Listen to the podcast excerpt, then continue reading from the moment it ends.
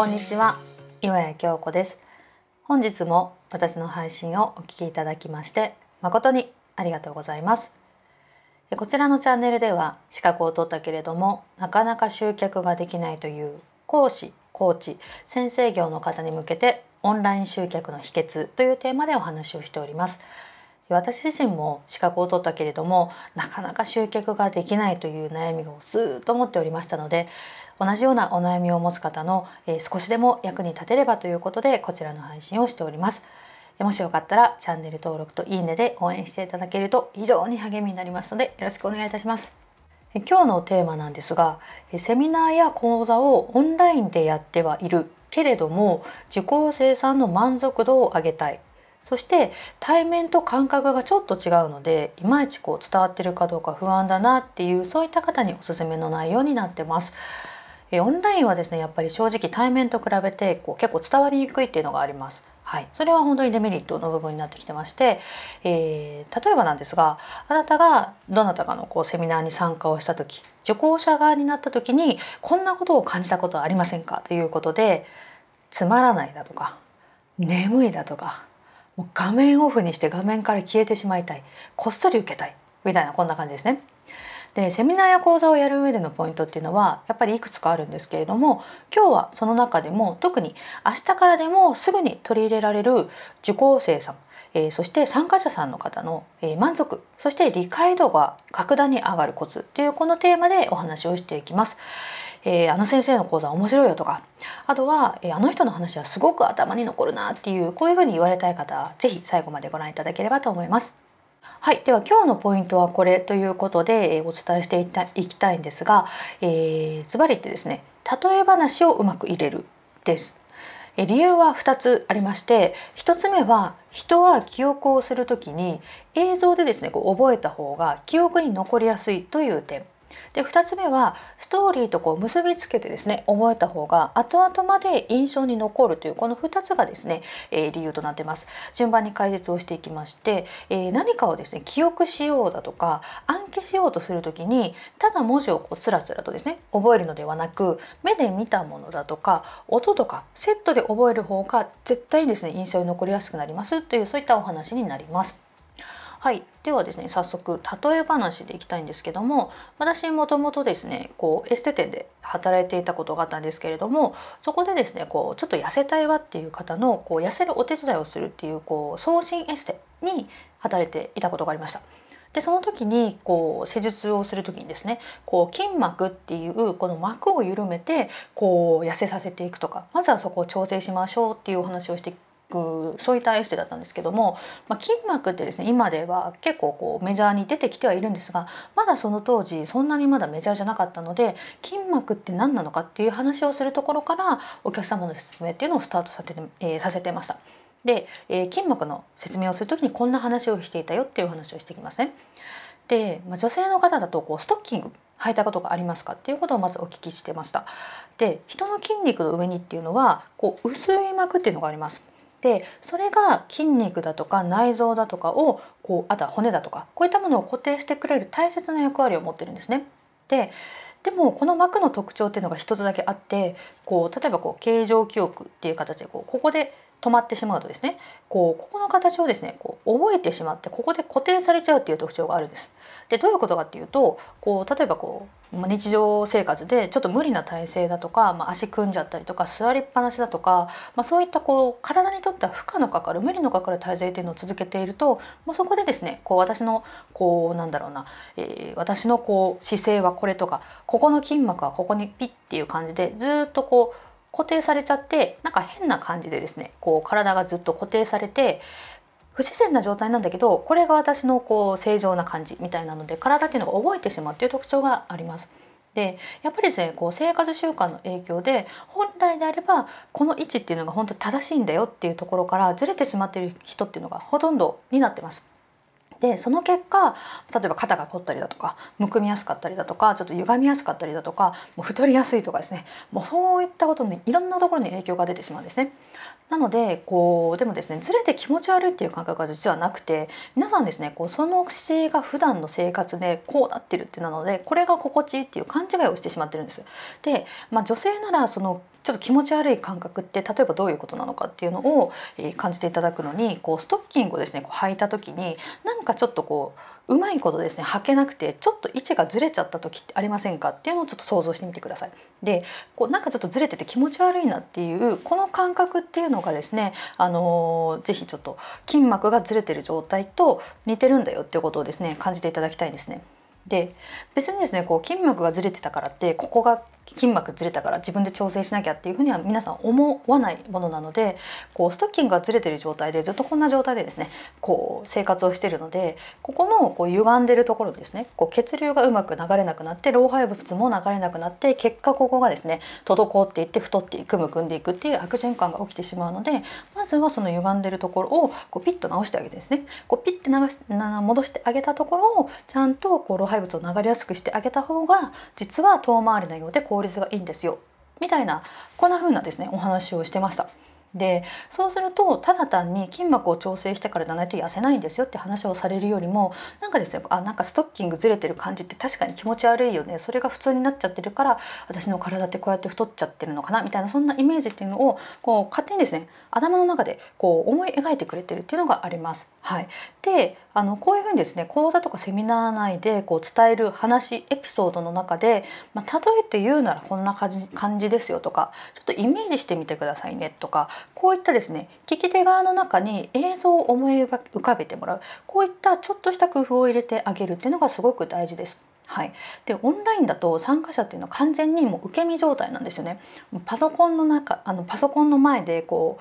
う全く動けない状態でも一方的に講義を聞くみたいなそんな受け身の姿勢になっちゃってるのでやっぱり集中力っていうのが持たないんですね。でただこう正しい情報とかもう本当にこう正論だよねみたいな情報をこっちからお経のようにですねこうタラタラタラタラタラとこう流し続けているだけではやっぱりですねこう右から左にこうなんかその集中力が切れたままこう水が流れていくように大切な話もこうパーって流れていってしまうんですね。でほとんど記憶に残らないってこんな悲しいことが起きてしまいますその上この人のセミナーつまんなかったんだよねみたいなそんな口コミも起き起きかねませんっていう形になっちゃいますはい、のでまずですねこの情景を思い浮かばせてあげるイメージしてもらうっていうことを必ずセットでこう大切なことを伝えたい時ほどこう映像が浮かぶようなエピソードを入れてあげるっていうところがすごく大切になってます。こうすると参加者さんがこう自分の頭で考えてくれるのでこうあそういえばあの時なんかこういう話をしてたからこれが大事なんだなっていうふうに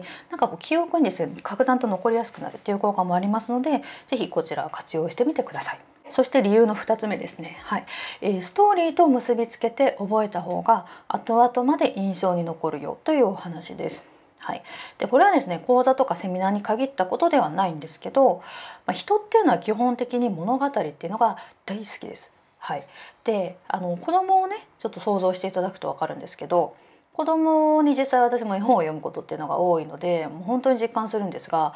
昔話とかおとぎ話とかってそれぞれですね人生の教訓みたいなものがこうふんだんに盛り込まれてるんですよ。で、まあ、結構ですねこう改めて読むとあこんなに残酷な話だったんだみたいなことがあるのは置いといてですね置いといて例えばアリとキリギリスのお話があります。で、まあ、何度もですねちょっとうちの子が好きで読まされるのでもう覚えちゃったんですけどあの結局はですね何をあのお話は言ってるかっていうと計画を立ててこう目の前のですね楽しいことにこう溺れないでですねこう計画を立てて何事もコツコツコツコツとこう積み上げていかないと後々痛い目見るよみたいなそんな風なこう教訓を伝えてる話になってるんですよ。でただ単に教訓だけ言われるよりもこうストーリーで語られる方が、